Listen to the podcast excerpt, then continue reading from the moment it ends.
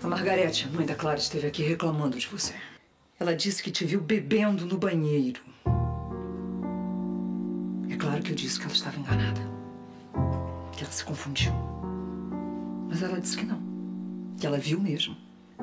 E agora vai falar com a Lorena. Me diz o que, que eu faço. O que, que eu faço? Eu pedi tantas vezes, eu, eu implorei, eu avisei a você, um dia alguém vai te pegar bebendo, não deu outra. Só que agora chegou um ponto que eu não tenho mais como segurar. Eu sei que não adianta nada eu estar te falando isso, porque você, você não dá uma mínima para esse teu emprego. Claro, porque se você me ouvisse, se você tivesse ido se tratar, mas não, você continua bebendo dentro da escola. Pô, eu pedi tanto, eu pedi tanto. Vai me mandar embora? Eu vou ter que te afastar por um tempo.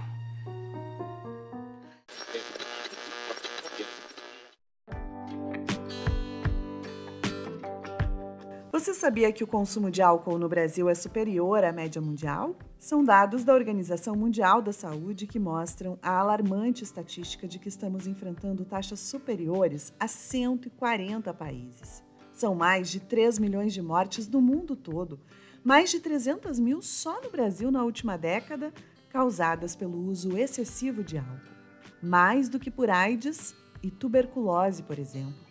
Nem precisamos dizer que o alcoolismo é uma doença física e psicoemocional e que, por assim ser, causa inúmeros danos ao funcionamento de uma pessoa em diversas áreas da vida: pessoal, profissional, conjugal, financeiro e, claro, mental. A ingestão demasiada de álcool causa instabilidade de humor, euforia, danos à memória, redução da coordenação motora, diminui a atenção, a concentração e os reflexos. Estamos começando a segunda temporada do Problema Nosso, podcast da turma de psicologia da Universidade La Salle, que trata dos problemas que não são meus, não são seus, são nossos.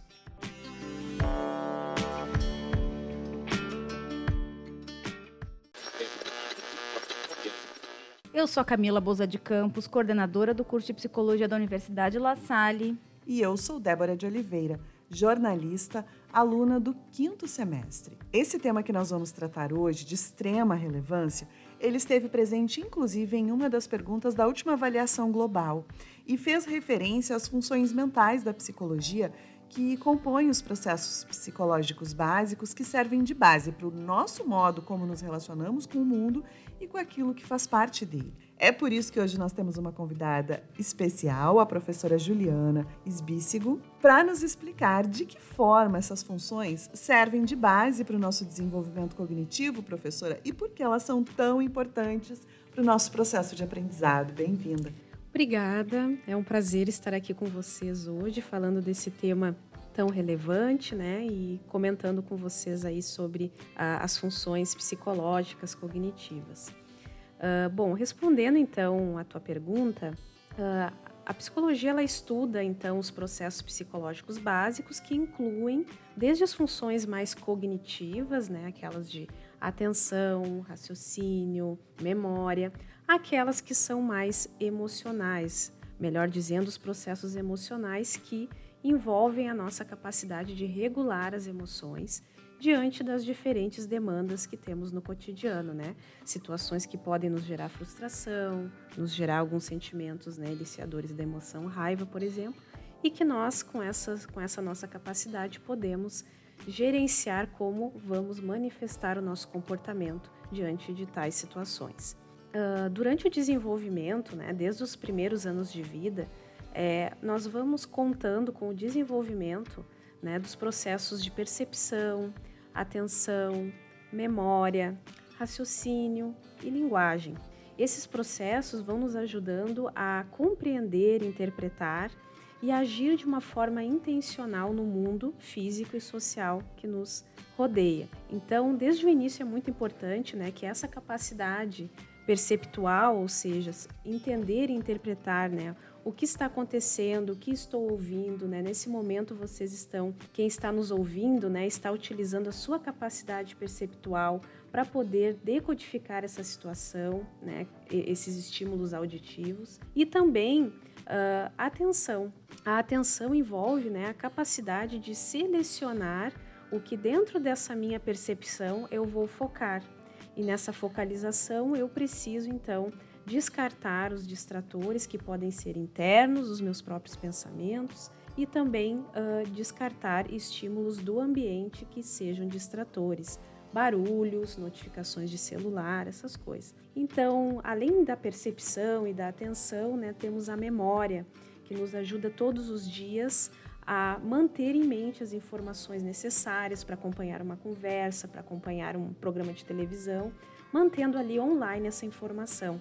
E a memória de longo prazo, então, nos ajuda a manter uma parcela dessas informações armazenadas a longo prazo, que pode ser dias, semanas e até anos, dependendo do caso. Então, ao longo do nosso desenvolvimento, todas essas funções vão uh, maturando para que nós possamos acompanhar, por exemplo, a vida acadêmica, escolar, que consigamos né, a, aderir, se engajar nos processos de aprendizagem e lá na escola, inclusive, ir desenvolvendo e potencializando as capacidades linguísticas né, de uh, leitura, escrita e comunicação. Então, todas essas uh, funções que eu acabo de falar, elas atuam de forma coordenada para que o aprendizado ocorra, para que né, na infância a gente consiga, na escola, por exemplo, interpretar, perceber os estímulos que são apresentados a nós, e manipular essas informações, construindo conhecimentos e aprendizagens.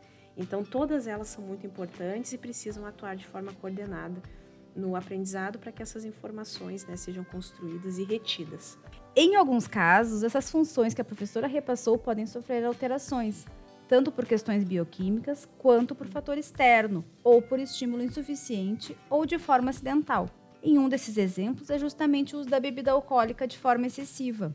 Mas qual delas, nesse caso especificamente, fica comprometida e por quê?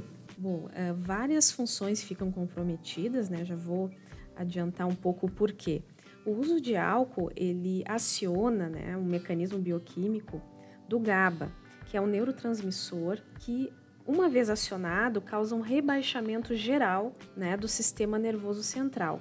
Esse rebaixamento leva, então, para essa pessoa que usa álcool constantemente, né, diariamente, a, a um rebaixamento dos seus níveis perceptuais, uh, seus níveis atencionais. Então, a pessoa ela já não está com o nível de consciência adequado para perceber, agir e aprender devido a esse rebaixamento. Então, a memória também já não fica disponível para que os fatos e conhecimentos sejam acessados e também existe uma lentificação geral do processamento mental.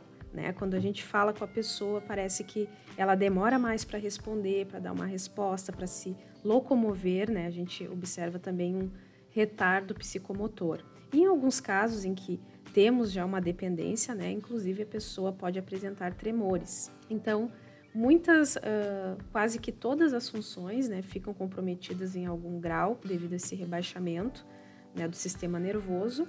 E à medida que esse uso vai ficando continuado, né, e cotidianamente dificultando que essa pessoa interaja com o ambiente, que aprenda, né, que tenha ali os recursos cognitivos para interagir e construir conhecimento, né, à medida que essa dependência, no caso de um uso excessivo, né, uh, cotidiano, frequente, intenso em quantidade, a gente também já pode falar de consequências cognitivas e emocionais a longo prazo. Temos estudos sobre isso, professora?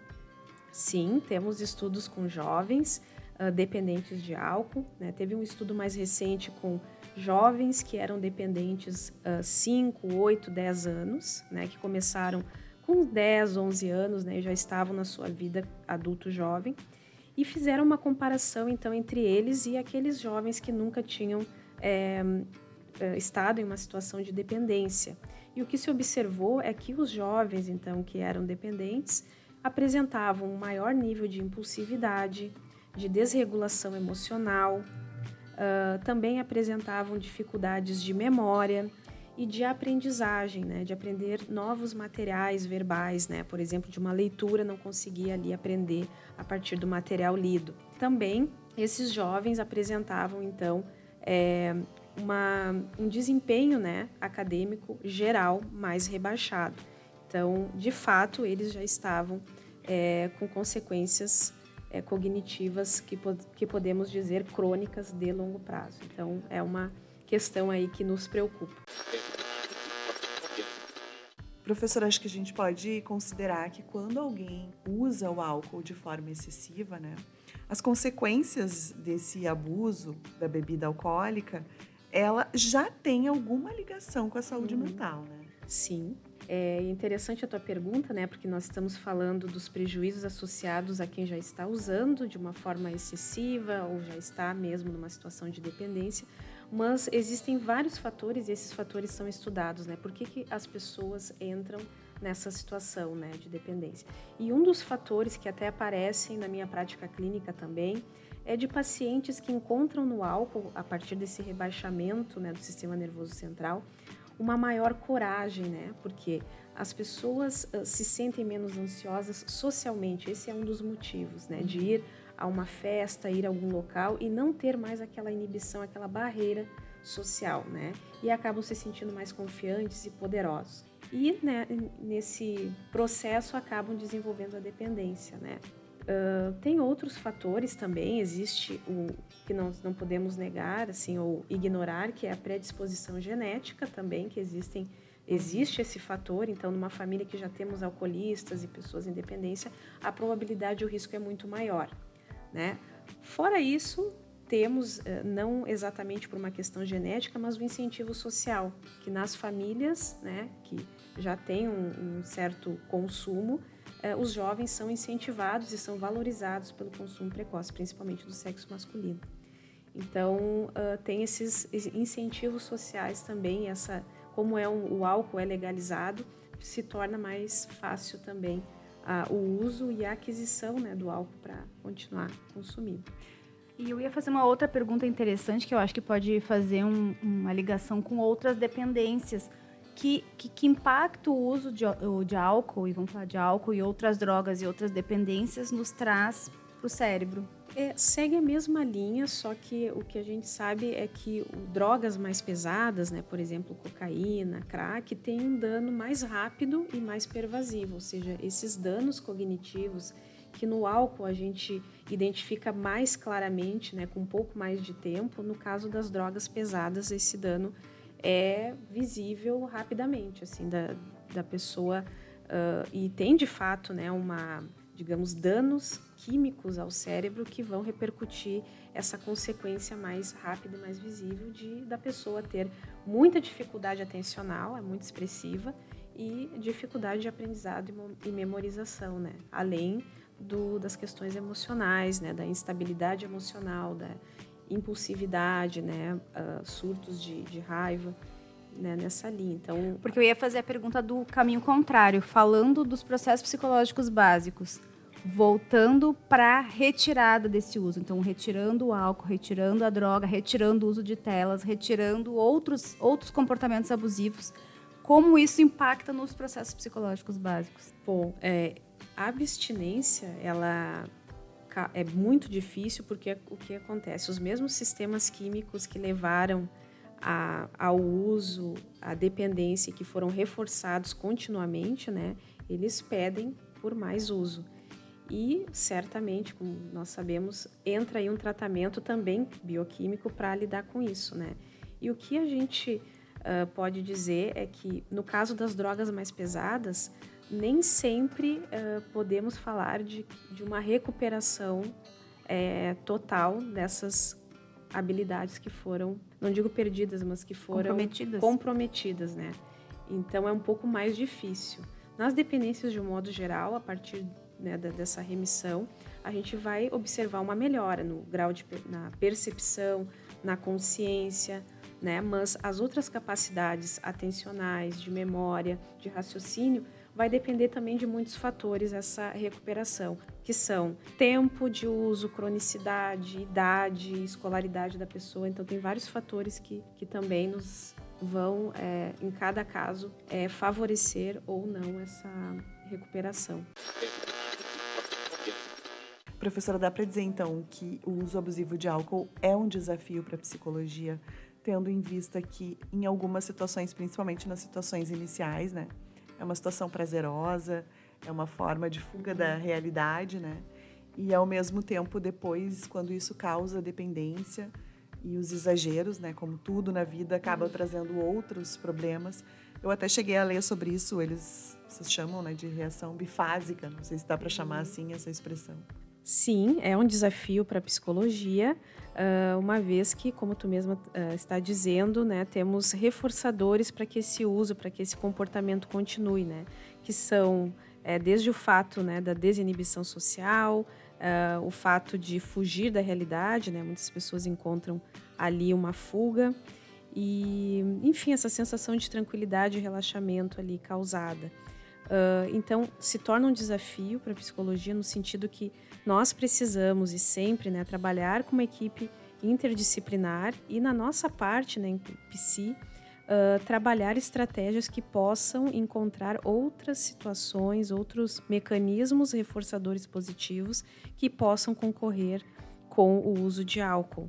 Então, claro que quando eu falo interdisciplinar, a gente tem um tratamento em nível farmacológico, temos o nível da psicoterapia, muito também tem esse ganho com os grupos né, de dependência química, em que um e outro se, a, se apoiam mutuamente e conseguem ali, nesse apoio, uh, colocar em práticas né, muitas estratégias psicoterápicas, mas, é, enfim, é um, é um desafio, são pacientes que a gente, a, o processo terapêutico é mais longo, e nós, então, a essência né, das nossas intervenções são voltadas para isso, né, para concorrer né, com outros, desenvolver novos repertórios comportamentais, trabalhar algumas questões pessoais, né, e a partir disso desenvolver outras forças né, na pessoa para que ela consiga, então, levar adiante o seu tratamento. Agora, uh, a gente entende né, que o, o alcoolismo ele acaba atingindo todo o entorno da pessoa que bebe, né? Não só quem usa o álcool. E isso causa também problemas mentais na família Sim, como na um rede. todo, né? Na rede. Sim. Na criança que sofre os abusos, que vê o pai brigando com a mãe, a mãe brigando com o pai, né? Na mãe que tem um filho que quebra a casa, que chega alcoolizado, né? No pai, enfim. É uma questão muito social também que a gente tem que estar atento, né? Como psicólogos. É, com certeza, até porque o uso de álcool né, excessivo é um dos principais motivos né, da violência doméstica. Então, essa tua fala é muito representativa, assim, de que essa pessoa em dependência, ela não, até por esse prejuízo que ela tem é, emocional e cognitivo, né, de julgar as situações e tudo mais, né, uma série de fatores acaba repercutindo na dinâmica familiar e todos né, são impactados. E muitas vezes as famílias, né, o que a gente vê na prática clínica, tentam ah, apenas convencer a pessoa né, de que aquilo não é adequado, mas isso não adianta, né, precisa de um tratamento especializado. E, e é uma, uma, uma coisa assim tão impressionante que esses dias eu estava conversando com uma pessoa de uma, da Fazenda Renascer, que trata né, de dependentes químicos e, e álcool. E, e eles estavam me falando que eles não puderam colocar álcool em gel durante a pandemia, porque estavam sumindo os álcool. Aí eles, nas primeiras vezes, assim, começaram a notar que estava sumindo álcool em gel, até que um deles contou, né? Ah, estão tomando álcool em gel. Na, na, na fissura, né? No desespero da doença, na abstinência, estava tomando álcool em gel. E isso acontece com perfume, a gente vê na novela, né? perfume, vinagre de álcool, tudo isso parece, álcool. parece inofensivo, né, Álcool de professora? limpeza. Mas não é. As pessoas acabam utilizando aquilo ali como ferramenta para para suprir o seu, a sua necessidade com o vício. E eu vejo assim, a outra questão importantíssima que ficou na pauta é a, a dimensão social e os desmembramentos que a gente vê do alcoolismo. Né? Então, a questão da família, a questão da infância, a questão dos adolescentes, a questão da aprendizagem, Sim. questão do engajamento em atividades acadêmicas. Então, eh, é importantíssimo que a gente possa fazer esse, esse apanhado, não somente do ponto de vista das- dos processos psicológicos básicos, das funções psicológicas, mas também dos desmembramentos sociais. Você vai tomar. Ah, não vou, mais mais não, gente. Nath, vai se machucar. Eu não vou sair. Nath. Sai de perto de mim. Nath, eu quero te ajudar. Eu quero te ajudar. Não lá pra fora. Nath. Não. De verdade. Nath. Nath. Não quero. Não quero. Tá quebrando tudo ali dentro. Natália, Nath, calma. olha aqui pra mim. Para com isso. Eu não quero. Para com isso, Nath. Nath. A gente tem inclusive uma cena do Big Brother Brasil que acabamos de ouvir, né, da, da participante Natália, que inclusive ela tomou todas numa festa e ela começou a ter um surto, assim, quebrar a casa, chutar a parede. A sensação que dava que era borderline, assim, né, quem não, não entende, mas realmente, cada vez que ela bebe, ela se manifesta, ela se manifesta de uma forma nas festas. E aí, inclusive, colocaram na televisão lá ah, Natália, proibido bebida alcoólica. Natália, vá falar com a psicóloga, porque eles disponibilizam o psicólogo, né, para conversar com as pessoas. E eu acho importante a gente trazer um assunto que está em evidência, porque querendo ou não, até quem não assiste sabe que existe o Big Brother e sabe que aquelas pessoas, elas estão lá como um experimento que querendo ou não é um reflexo da nossa sociedade. É o jogo da vida, né? Então, elas estão ali expostas 24 horas, mas e quem não está e que também age dessa maneira, né? Acho bem, bem bom fazer esse, essa, essa relação, é, relação com a, com a realidade que a gente vive, é, relação com ah, mídias e estímulos que a gente tem na sociedade, que nos explica um pouco do que a gente está discutindo aqui dentro da, do ambiente acadêmico. Então, acho que faz bastante sentido a gente fazer esses links.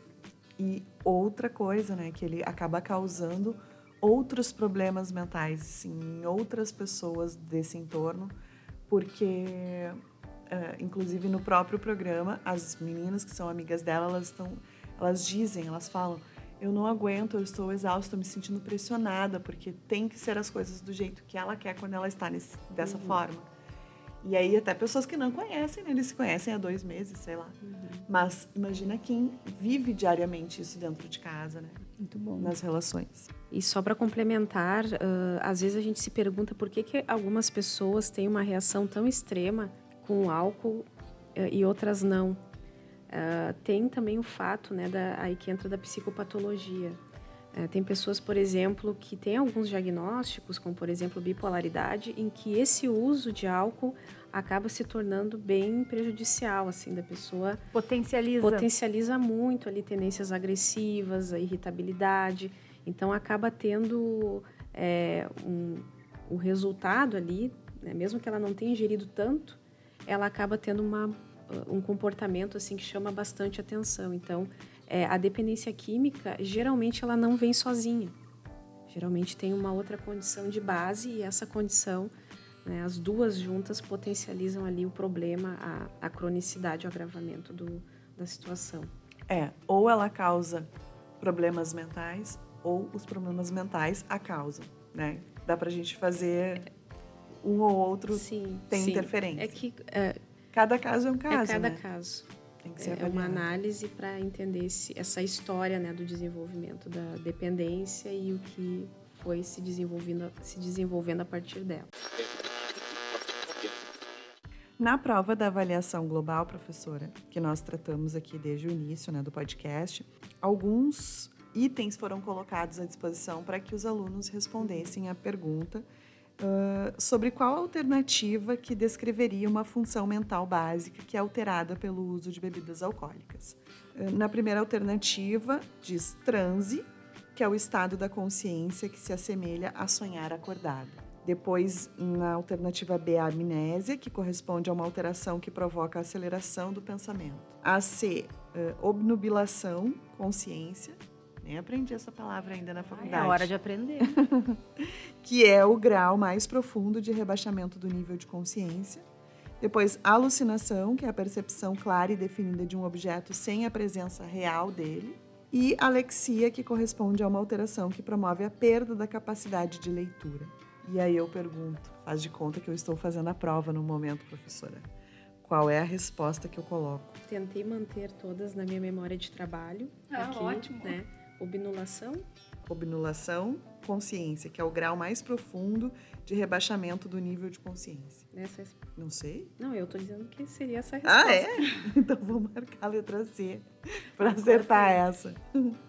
Já tô com uma resposta certa para avaliação global, professora Camila. Muito bem, ponto extra. A professora Juliana ajudou a Débora a responder, então acho que vai dar tudo certo. Vê que justamente a palavra que eu não, não aprendi ainda.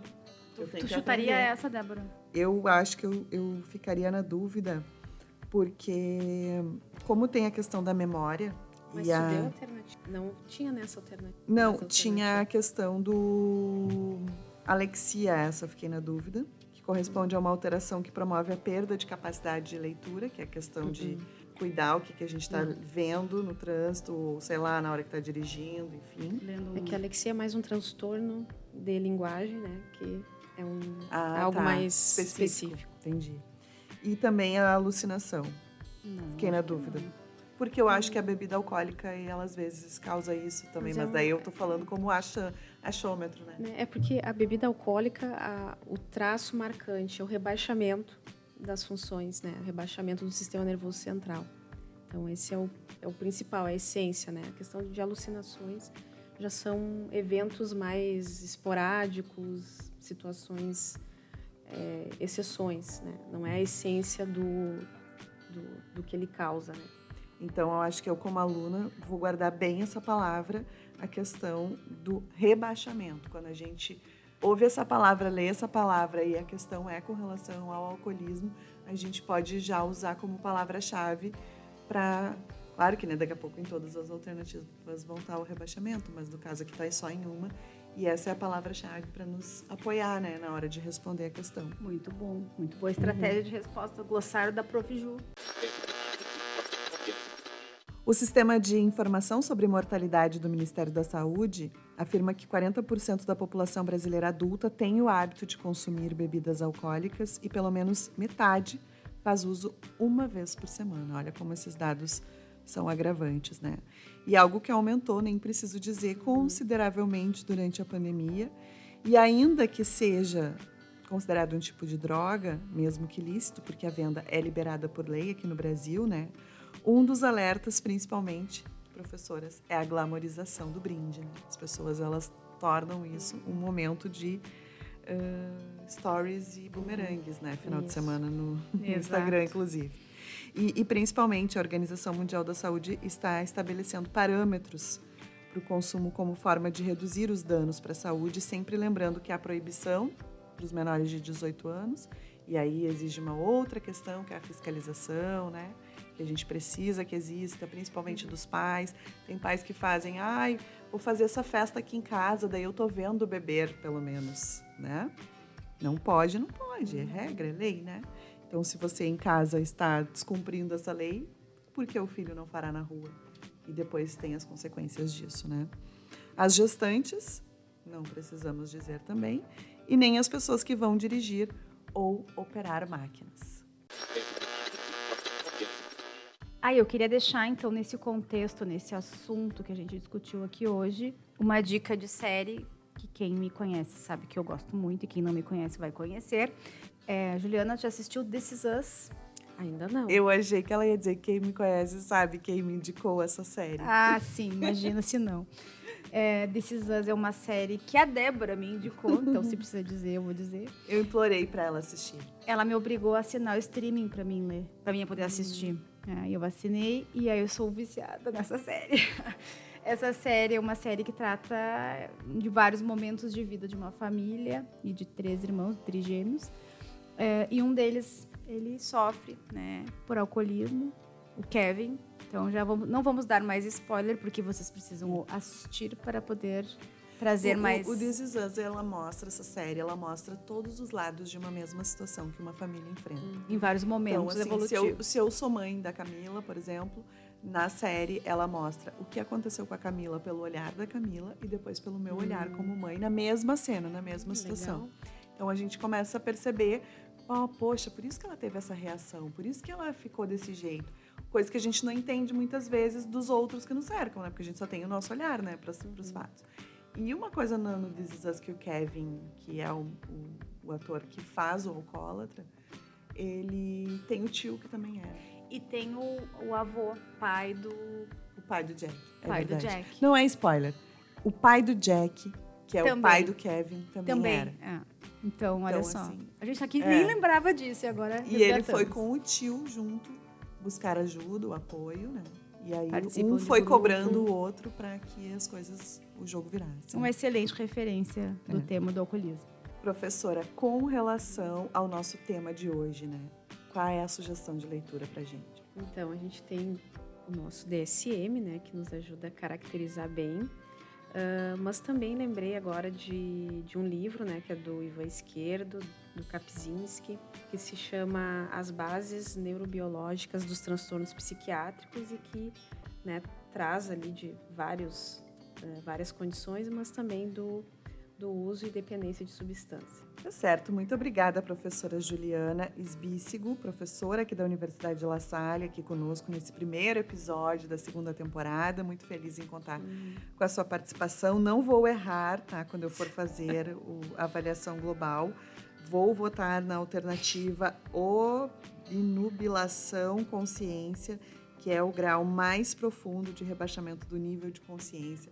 Sempre que o pessoal precisar lembrar com relação ao alcoolismo, pense no rebaixamento. Não vou esquecer mais.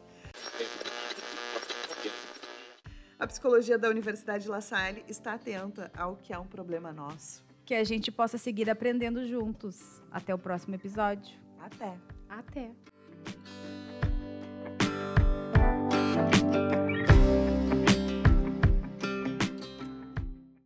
Siga o podcast Problema Nosso no Spotify e também acompanhe as informações da psicologia no Instagram, arroba Psicologia Universidade La Salle.